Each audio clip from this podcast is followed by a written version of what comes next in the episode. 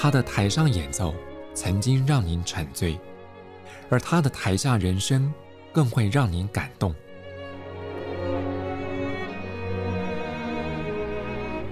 国家交响乐团爱乐实验室 Podcast 名家登场，有生命的音符只为您演出。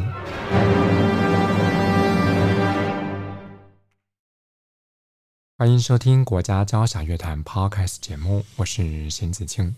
我想对国内的乐迷来讲，国家交响乐团。绝对是足以代表台湾在古典音乐界的经典之声。乐团在一九八六年创团以来，到二零二一年为止，经历了整整三十五年的岁月。那我想有很多曾经参与过的资深乐迷，乐团的每一段时期，都让您到今天还足以津津乐道。那不过有一些新生代的阿乐朋友，或许对乐团的早期不是那么的了解，但有机会能够回味，我想也会让您大开耳界。在我们这一期节目当中，为朋友们邀请到这位重量级来宾，他可以说是国家交响乐团现任团员的大师兄。那由他来介绍乐团的草创时期，绝对是绝佳人选。这位是国内知名的小提琴家，也是北艺大音乐学院院长苏显达教授。老师您好，子晴好，各位听众朋友们，大家好。我想说，大师兄这个称谓绝对是名副其实呢。呃。谢谢，这、这、我我很喜欢。不过那时候啊、呃，乐团在一九八六年草创之前，也曾经经历过一段时间。而你也在某种因缘机会之下，被当时的这个马雪龙教授邀请回来，也就有这么个机会，辗转的进入到乐团，成为乐团的首任的乐团首席。是，那这是我的。呃，很大的荣幸，因为当年一九八六年我是刚从法国回来，那么是应马水龙老教授的的邀请啊，那时候他是音乐系的系主任，然后当时的年代，当然，呃，系主任是一言九鼎了，就是他要谁就就可以有这么大的那个权力，那么那当然时空背景是不太一样的，不过哦。有一次我遇到马老师，我也是跟他讲，就是当年虽然是没有经过考试就这样子进到学校，但是我们的啊、呃、对音乐的坚持跟热情，还有对教学各方面的这种东西，也没有让他失望。他说对，那就是表示说他自己很确认自己的一个眼光。那么在一九八六年的这个年代当中，当然对我自己个人来讲是一个很幸运的一个。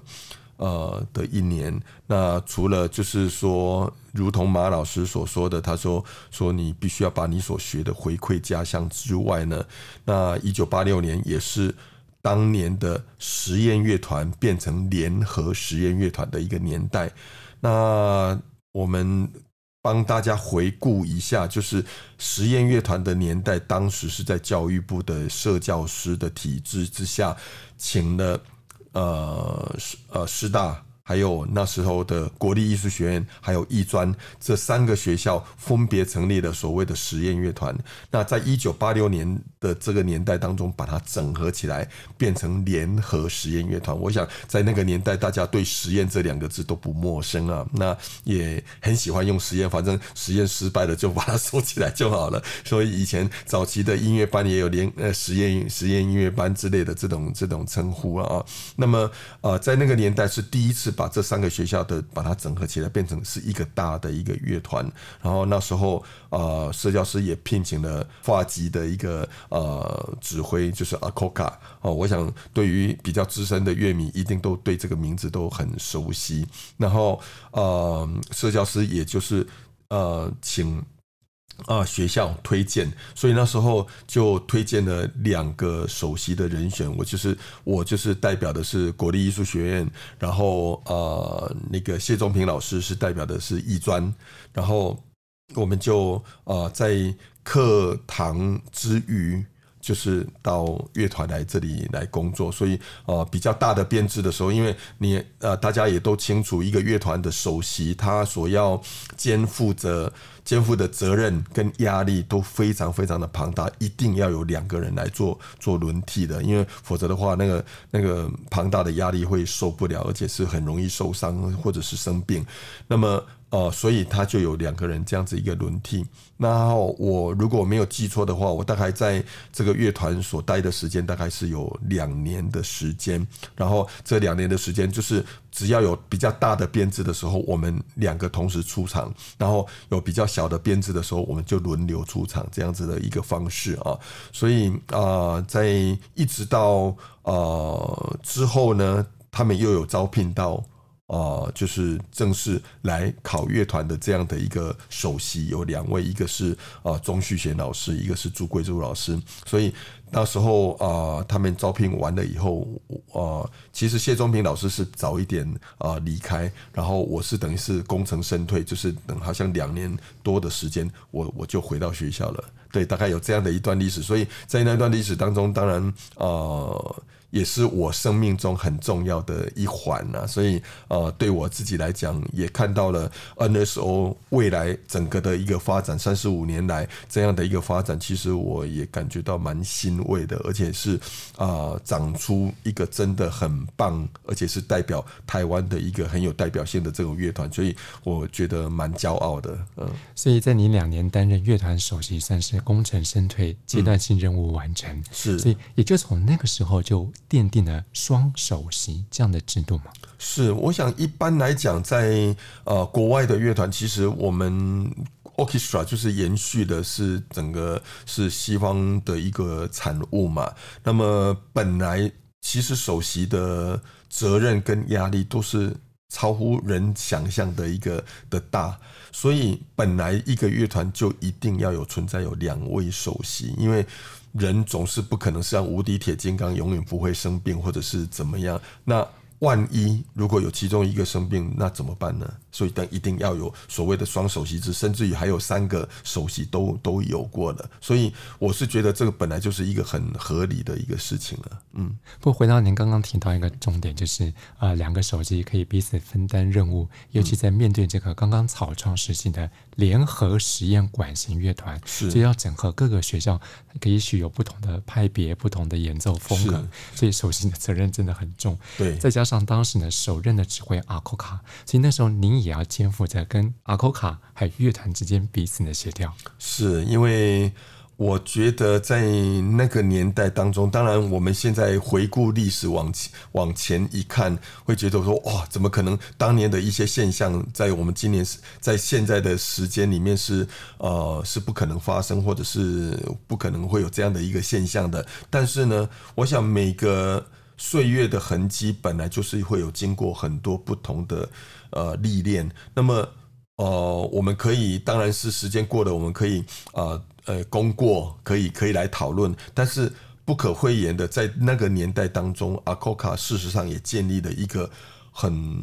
大的对于乐迷的一个一个话题，而这样的一个话题量对于。整个乐团的声望，不管当然有一些是负面的，有一些是正面的，那有一些是引起引领风骚的这样的期待，或者甚至于我可以甚至于讲，你的这一场音乐会玩的下一场就有很多的乐迷都有多大的一个期待。是是我想在以现在这么蓬勃发展的一个年代，已经进入到二十一世纪的的情况。我觉得是很难得的事情。的确，那因为你蹭了声量，然后也引起话题，你你可以，我我可我可以这样子打包票，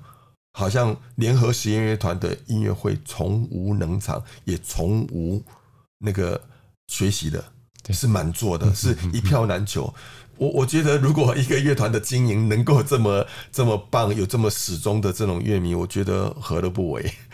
我还记得那时候联合实验管弦乐团第一次正式的音乐会是在台北国父纪念馆大会堂，是。那时候演了 Brahms 的第一号交响曲，嗯嗯，嗯，哇，那时候全场观众有些激动到站起来鼓掌，是，甚至那时候在一些包装杂志很难得说音乐会第二天之后就有大篇幅的乐评。报道，所以刚刚苏老师也提到阿库卡这个引领风骚，是，其实带动了当时民国七零年代一个对古典音乐的热情跟向往。是没有错，因为那个年代当中，我觉得我们是生逢其时啦。因为对于两厅院来讲，也刚刚有一个国际级的这样的一个一个一个。当然，两厅院是比较晚一点点啊，就是我不然不然一定会在国家音乐厅，不会在在国父纪念馆。那两厅院，如果我没有记错，好像是一九八七年才成立。那么。等于是等于是有一个很大的期待，然后我们也在中山堂过，也在国父纪，因为必须要有大的场地，所以后来进入到国家音乐厅的时候，那更是就是完全是整个是炒热的。我觉得在那个年代当中，如果曾经经历过的乐迷们，一定都还深刻的印象都记得。那。这些哪里？我们什么时候有台湾会有乐评出来？在那个年代当中，有这样子有很多很有骨气、很有勇气的一些乐评家，愿意把他们的感受透过文字，然后跟所有的呃呃读者来分享。我觉得那个是一个相当就是聚焦的一个一个事情。那我觉得哪一个乐团不想这个样子？的确，对，呃，那那我觉得那那也。同时，就是奠定了很多很多的一个基础，而且对于阿库卡来讲，我之前也讲过，因为阿库卡的性格也好，或者是他的呃这种这种做法，他也懂得这种呃听众的心理，所以他所安排的曲目，老实说，他其实也是蛮有经验的一个指挥，只不过他的性格是比较喜欢好大喜功一点，所以所谓的撒狗血式的曲目啦，或者是那种引领花道我就我就讲过他。他能够啊、这么精致的把乐团，譬如说我举个最简单的例子，波雷罗那个拉威尔的那个玻璃路的我的这个舞曲，它可以从最小声一直到最大声，它可以让你戏剧性的这种发展到极限。我我我觉得等到听众听到最后一个音，你想想看，不站起来才怪，那掌声如雷，那就是那种。洒狗血，那从来以前也不可能会有这么大的一个感动，可能那个呃声量只有在一个中间的一个 range 而已，它可以把它扩大成好几倍，所以不管 OK 洒狗血也好，以现在来讲说，好像也没有那个绝对的必要，那个美感好像也不是，但是它确实也做到了这样的一个声量。的确，的确，而且您刚刚提到阿库卡在任期间，其实也让乐团演奏了很多还算是国内演出的曲目，是是，像是这个布鲁克纳的交响曲，当时就开了先锋。哇，那个是是大开眼界啊！因为因为以那个年代当中，国内的乐团大概还没有那个胆量。去演奏这样的作品，呃，是，嗯嗯嗯。不过说起阿公卡，您刚刚也提到说，他的人格特质会影响到他在曲目方面的筛选。不过那个时候的联合实验管弦乐团草创时期，他的人员编制、乐器编制，可能多多少少跟现在 NA 所的编制或是人数来讲会有落差。对，以在这样的精简的编制之下去演奏那些大曲目，所以对当时团员来讲也是大开耳界、大开眼界的机会。对，当然，因为哦，阿库卡也非常的清楚，在三个学校呃有限的编制之下，把它聚集在一起，其实人员其实也不是太多。那但是呢，他也懂得制造机会给年轻人，所以从一些学校当中一些优秀的呃，从这些因为三个学校都是老师嘛，然后从老师的口中去。把很优秀的学生给引进来，这样的只要是演奏比较大型的一些曲目，就会加进所谓的枪手这样的一个一个情况。对于被邀请的学生来讲，他有很大的荣誉感，因为他。诶，站在这个呃时代的这个滚轮当中，然后可以参与这个其中。我相信，呃，如果说我们要真的去讲出啊、呃，曾经有过参与那个联合实验乐团的时代的目前的台湾的一个音乐界的一些乐手们，我相信。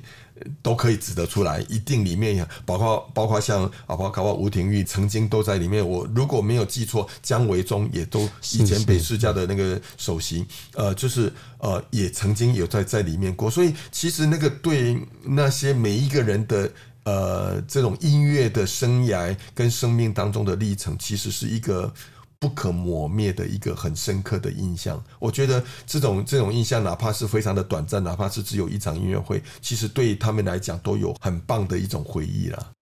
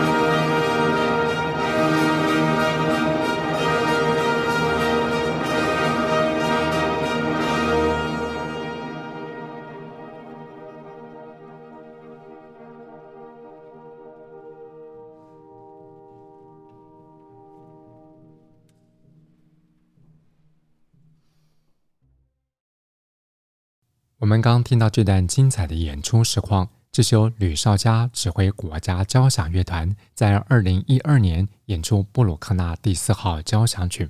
这首作品也是先前苏显达老师特别提到，在国家交响乐团早期在法国指挥家阿库卡率领之下举行的国内首演，也就从这之后奠定了国家交响乐团不断挑战重量级曲目一个相当重要的基础。不过，NSO 过去这三十五年来历任过很多很杰出的指挥家，是，然后像吕绍佳、简文彬，还像 Günter Helbig 等等之类。不过，现代的新乐迷对于阿库卡那个年代听起来似乎就像是一个传说，甚至我们说传奇来讲好了。是，是这个很多人喜欢认识一个人，不论他的音乐。尤其是他的人格特质，嗯、他的生活的趣事，嗯嗯、呃，会从这方面着手。嗯、那我们既然聊了那么多阿科卡，我想有些新生代的朋友一定很好奇，这个传奇的法国指挥家是一个什么样的人物？嗯哼，呃，阿科卡是这样子，当然他的纪律甚严。然后，但是人格修养也不太好，因为很喜欢骂人，然后稍微有一点点瑕疵，被狗血淋头，而且是毫不留情的当众当着乐团。你要知道，在乐团的指挥是一一门很大很大的政治学。对我来讲，那个是心理学，也是政治学。然后你要怎么样能够？抓住人心，要要怎么样能够利用人心里面的一种这这种东西？那每一个人都需要有有面子嘛。那你在当众被羞辱，当众被指出那个缺点，指出错误，那个是一个非常难堪的一个事情。然后你要怎么样？让他难堪，又能够在后面安抚，或者是我，我觉得那个是一门大学问。当然，我不是指挥，我我没有，我相信，呃，子晴也访问过吕绍佳老师，或者是那个其他，我相信他们一定都很清楚这这一点。那么，当然，你这么的严厉待人，那你最好不要有错误。否则的话，你有的错误，人家说啊，你自己都会犯错，为什么你犯错自己自己就把它 cover 过去？然后我们错误的时候，你就毫不留情的去给我，当然就会造成一些心里面不平衡，或者是诶诶比较紧张、剑剑如拔张的这种这种气势。那当然有时候是好，有时候是气氛弄得很糟糕，或者是怎么样。那那这个当然是都是话题啦。那你不要以为。乐团的事情外界不会知道，都很容易就传出去。然后奇怪，哎，为什么我们这个内内部这么的的的事情，为什么一下子外面就知道，我一下子记者就知道？那。当然，你修理我，我也要修理你啊！那这就造成一种一种紧张的这种气氛。那当然，这都是过程啦。那但是这些的过程的经历也会造就出一些所谓的话题。那有时候是正面的，有时候是负面的。那当然，我们就是一定要概括承受啊。那但是至少。聚焦还是在联合实验乐团这几个字当中。那其实每一场音乐会，我相信如果我是台上的 player，看到每一场音乐会一出场的时候，下面就是密密麻麻的这种听众的这种支持，其实对我们来讲是一个很大的荣耀啊。这说起来也实在是，因为这些话题不论是正面或负面的八卦、茶余饭后呢，能够带动乐团的票房跟聚焦。其实某个程度上来看，阿库卡的领导还是有他的行销策略。嗯哼，我还在讲一个笑话哦，就是因为阿库卡都知道我留发的，很喜欢抓着我讲法文。他想要跟乐团讲的话，有时候当然表达不出来，他可以讲英文，他是不不想讲的时候，都会叫我讲。那我都要适时的加以润饰，然后讲出来的话跟他有一点点差距，免得大家被冲击太大。所以有我有有时候也觉得蛮困扰的，好像好像他为什么要要利用好像讲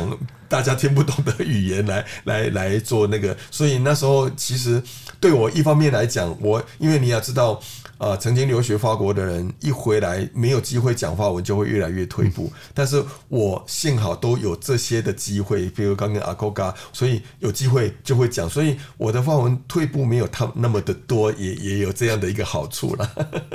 不说实在，嗯、当时您因为马水龙教授的邀请要准备回来台湾，嗯、大概也有呃一个个心理的准备，就是要进入乐团。那、嗯、我们也知道，您那时候也煞费苦心，也知道自己的职责所在，甚至在回台湾之前，你在巴黎寻寻觅觅，就为你自己找一把好的小提琴，能够胜任乐团首席。是哦，这这个部分倒是很值得一提哦，因为那一把乐器其实对我来讲是。呃，真的是寻寻觅觅所得到的啊！当然，我已经知道那时候答应了马水龙老师的邀请，要回到台湾，然后他已经排了那时候国立艺术学院的管弦乐团要跟我合作 Brahms 的 Violin Concerto。那我的琴就是不够好，然后我也很想，那时候我爸爸借我一百多万台币。汇款到呃法国去，然后就是有限的经费，然后要要买一把琴。然后我每次比较喜欢的琴都超过我可以买的一个价格，所以非常的苦恼。然后我正好有一个朋友，他自己是呃修理工的师傅。那我每次从别的琴店借了琴以后，我就跑到那里用很棒的工来试试看这把琴到底好不好。然后我看我那个朋友那个看我那么的苦恼。有一天突然讲说，我记得他的他他说的，他说他的妹婿放了一把琴在他那边，因为他的妹婿是一个职业的弦乐四重奏的 player，那他常常要到四处去演出，因为他的职业是这样，然后那一把乐器对他来讲是太过于强劲。没有办法跟弦乐四重奏融在一起，所以他都是用另外一把乐器。但是呢，因为常常不在家，很怕遭遭小偷，所以他每一天都要开店，所以他就把琴放在他那里，就是寄放这样子。他说，如果他没有记错的话，好像你要寻找的价格跟这个差不多。我借你鉴赏一下，这样我一拉，简直眼睛都快要掉出来了。哇，怎么那么差那么多？当然啦、因为琴店它一定要有利润嘛，那对不对？我要卖给卖给你一百块的东西，当然他搞不好先抓二十趴的利润。呃，那当然你永远你你比较喜欢的都超过你的预算，那当然这没有办法。后来那一把琴，我爱得要死，他跟他的妹婿说啊，不然就借他拉一下下，越拉声音越开就越喜欢。然后几乎是要用跪求的的方式去去去跟他拜托。他说不不不不不行了，我这一把琴是也是费尽苦心才找到的一个乐器，所以他不敢不不想割舍。然后后来也经过了大概好几个月的时间，他看我真的，一一见面就是就是一直拜托，一直拜托，一直恳求。我那时候就用了一个小聪明。我说这样子了，因为我真的，我我就说，你看，我真的是要回到台湾了，然后那个那个呃，马上要拉协奏曲，所以一定要有一把好的一个乐器。那你要知道，音乐家最珍惜的是一个。我所收藏的一个乐器，可以到一个可以经常使用的音乐家的手上，可以让这个琴发挥。他才不要把它卖到琴店，然后让你去炒作，然后去去那个，他不不喜欢这样子。那这一把乐器其实是在全巴黎是还小有名气，因为。他是这个作者是呃，算是他的乐器。这个作者通常琴哈看起来都不太好看，但是这把乐器又好看，声音又好，所以很多人就说，你如果要卖的话，要卖，我我很愿意收，你只要任何时候我都很愿意收。所以等到这个我那个朋友的妹婿最后点头，因为我把钱就放在他的面前，就是反正你要怎么处理也也不会进展，所以后来。他也一一第一个是因为我也是小提琴家，第二个他也因为这样子一个一个因素，后来他就点头就卖给我了。嗯，对。不过再回到这个，你跟国家交响乐团在早期筚路蓝缕那个草创时期，嗯，虽然过了三十五年了，嗯，现在回想起来，早期那个时候有没有什么一直到现在你依然难忘的人事物？我先讲一个现象哦，乐团出席。绝对不能迟到，这个是必要的，而且是首席更是不能迟到，因为你要调音。所以我记得我刚刚回来的时候是住在天母，你要知道上班的时间有塞车，永远不知道。你有时候抓一个小时，但是他偏偏就是遇到更大的塞车，或者嚯、那那种上班每天那个，我我相信，呃，到到现在，木呃乐团的团员应该都每，就是变成一个很大的责任。那光是每一天如果要去乐团的时候，就要非常的谨慎。然后那个，然后第二件事情就是一个首席一定要在之前把你的功法各方面都把它弄好，而且要自己要清楚，因为你不光只是跟。呃，与带领乐团，还要跟指挥，还要跟很多的的的团员各方面去做很多的一个沟通，所以很多人就常常问我说，一个乐团的首席你要做的一个事情是什么？当然就是一个比，就是在一个指挥跟乐团之间做一个桥梁，然后要带领大家，而且是一个。Focus 那个一个凝聚力嘛，所以这些这些的事情，当然呃，我也长期也是一个乐团人啊。那不管是在国外或者是在国内，其实从小也是在乐团里面打滚，所以我很清楚知道乐团的纪律啦，或者是一些整整整个的一个要求，都都是要非常非常的严谨的。所以像我们现在北艺大跟呃那时候有一些职职涯的那个合作的这种关系，那那些考上乐团的，我也一再的告诉那些学生说你。无论如何，所有的纪律不准迟到，这这一方面是绝对一定要做到，因为这个是一个纪律，不能有任何的 excuse。是，所以我是觉得，呃，乐团真的是一个很要很严谨的一个一个地方了。然后，这个这个东西的一种态度跟一种价值，你必须要把它建立起来的时候，你自然而然你就可以在里面享受了很多呃生命当中的喜悦啊。嗯，我想这个自律真的是非常非常重要。而且您在不论在法国求学期间，或是早期担任乐团首席的期间，嗯、也因为自律，您给自己培养了很多机会。嗯、我记得您常说一句话：“嗯、机会永远是给早就准备好的人。”是没有错，这一句话永远有用。这也不是我发明的，因为你看到了太多太多的例子，包括指挥家，包括演奏家，都是一样。你比如说，黄俊文，他也曾经跟我讲过，他有一次就在茱莉亚在练琴的时候，被谁听到？呢，郑敬和，那你就啊，怎么怎么会这样子？然后因此有一些机会就邀请他，就就是这个样子，就是一个 in case，然后就是就就这样子发生了。所以我想要举这种例子太多太多了。然后对，所以指挥家也是一样，所以你随随时准备好，自然而然机会来的就是你的。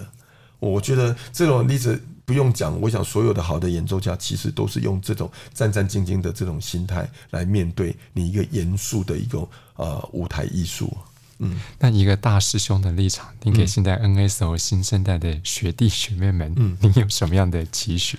我觉得人生真的是非常的短暂呐、啊，然后呃，在乐团的工作当然是非常的辛苦，也非常的有压力，但是呢。荣誉感是一个很重要的聚焦，因为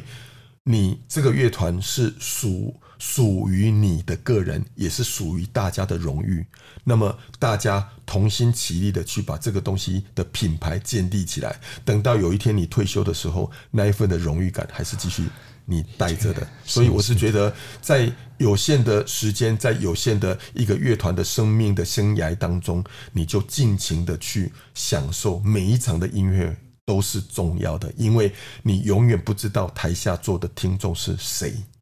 有可能有的人一辈子就听你这么一次，他对你的印象就是这样子已经定位了，所以我是觉得，真的，我想每一个人都一定会有。进好不容易进到这个乐团的一个的的的机会，那也有可能从这个乐团荣退的的的时候，所以你就把你的光荣感在你的这种价值跟生命的意义当中去把它建置起来。我相信这样的一份的荣耀，应该是属于大家共同的回忆嘛。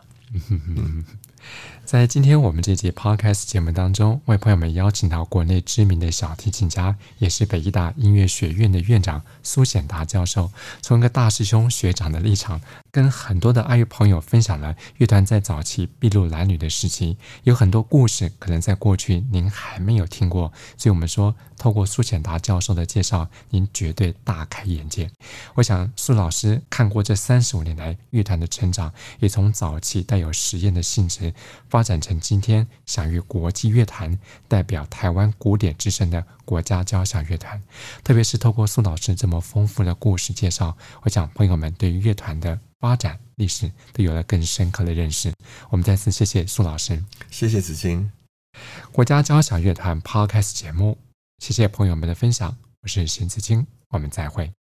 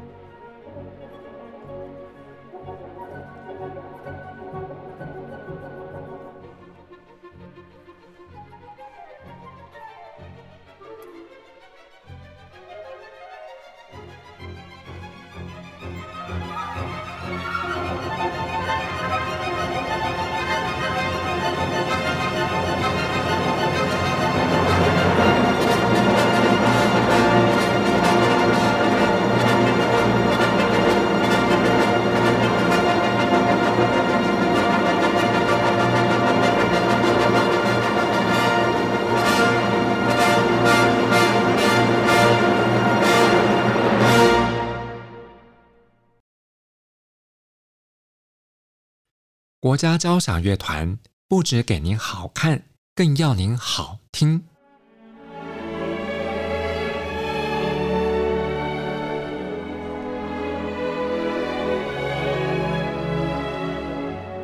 国家交响乐团独家精彩实况，原创 Podcast 节目，舒缓音乐，友善贴心，诚意十足。爱乐实验室 App。温馨登场，请上 App Store 或 Google Play 搜寻“爱乐实验室”。